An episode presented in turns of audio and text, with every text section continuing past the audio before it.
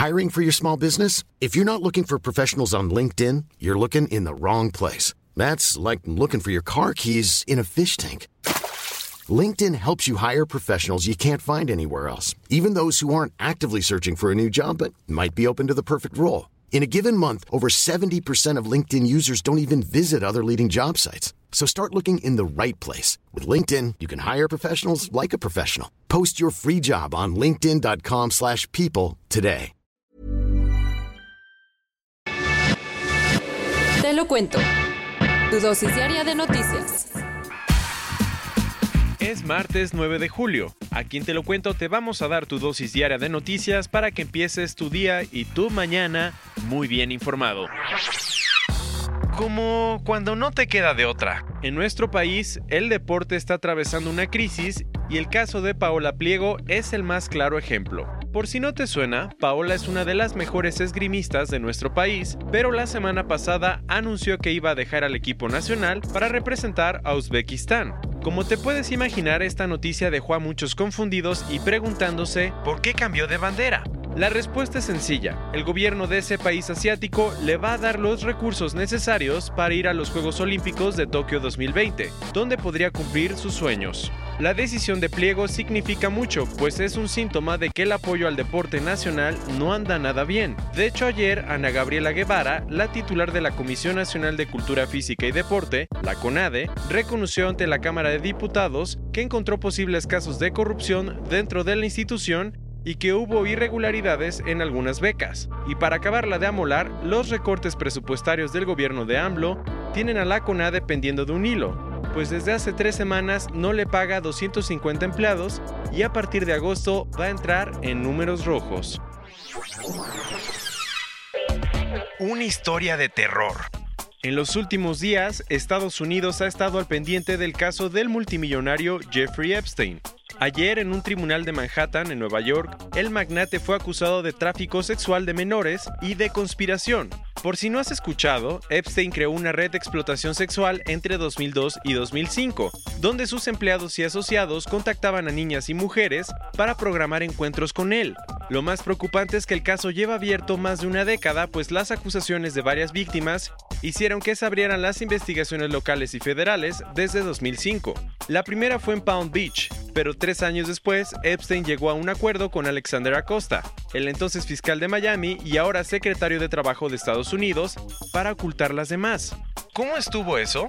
Epstein pasó 13 meses en la cárcel y entró en el registro de delincuentes sexuales a cambio de que Acosta evitara que se presentaran los cargos federales en su contra. ¿Y entonces por qué lo juzgaron ayer? Porque las autoridades del estado de Nueva York siguieron con su propia investigación y finalmente lo arrestaron el sábado. Como era de esperarse, Jeffrey se declaró no culpable. Gracias por tu servicio. Algo así le dijo Deutsche Bank a los miles de empleados que comenzaron a despedir.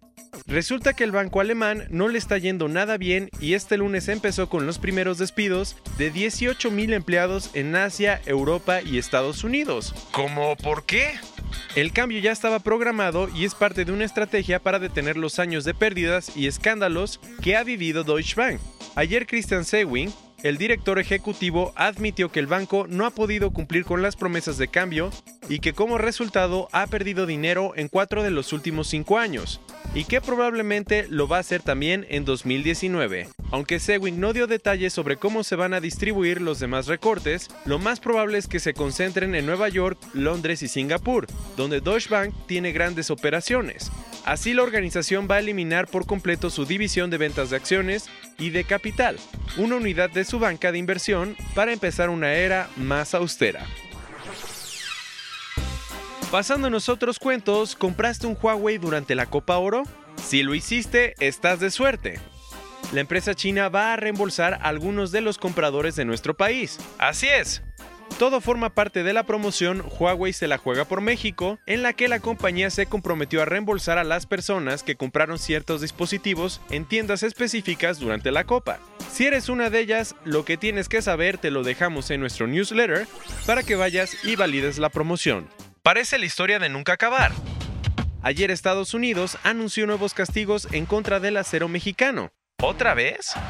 Así es, el gobierno de Donald Trump explicó que el Departamento de Comercio de su país va a imponer aranceles en contra de las importaciones de acero chino y mexicano, pues supuestamente la venta de acero de estos países ha afectado a los productores estadounidenses.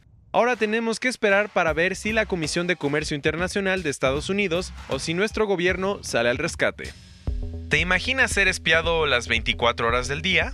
Eso fue lo que le pasó a Julian Assange durante el tiempo que estuvo refugiado en la Embajada de Ecuador en Londres. Ayer salieron a la luz documentos, videos y audios que la empresa de seguridad privada Undercover Global capturó de su estancia en la sede diplomática. Lo increíble es que los empleados de seguridad de la embajada tenían que monitorear todos los movimientos del ciberactivista, grabar las conversaciones con sus abogados y hasta determinar su estado de ánimo. Órale.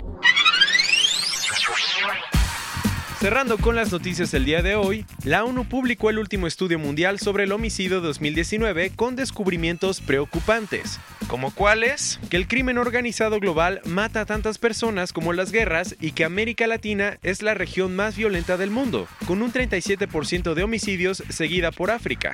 Además, el informe de la Oficina de las Naciones Unidas contra la Droga y el Delito concluye que la falta de oportunidades y la inestabilidad social y económica son las principales causantes de la violencia. Esta fue tu dosis diaria de noticias con Te lo cuento. Yo soy Diego Estebanés, no olvides darle clic y escucharnos mañana.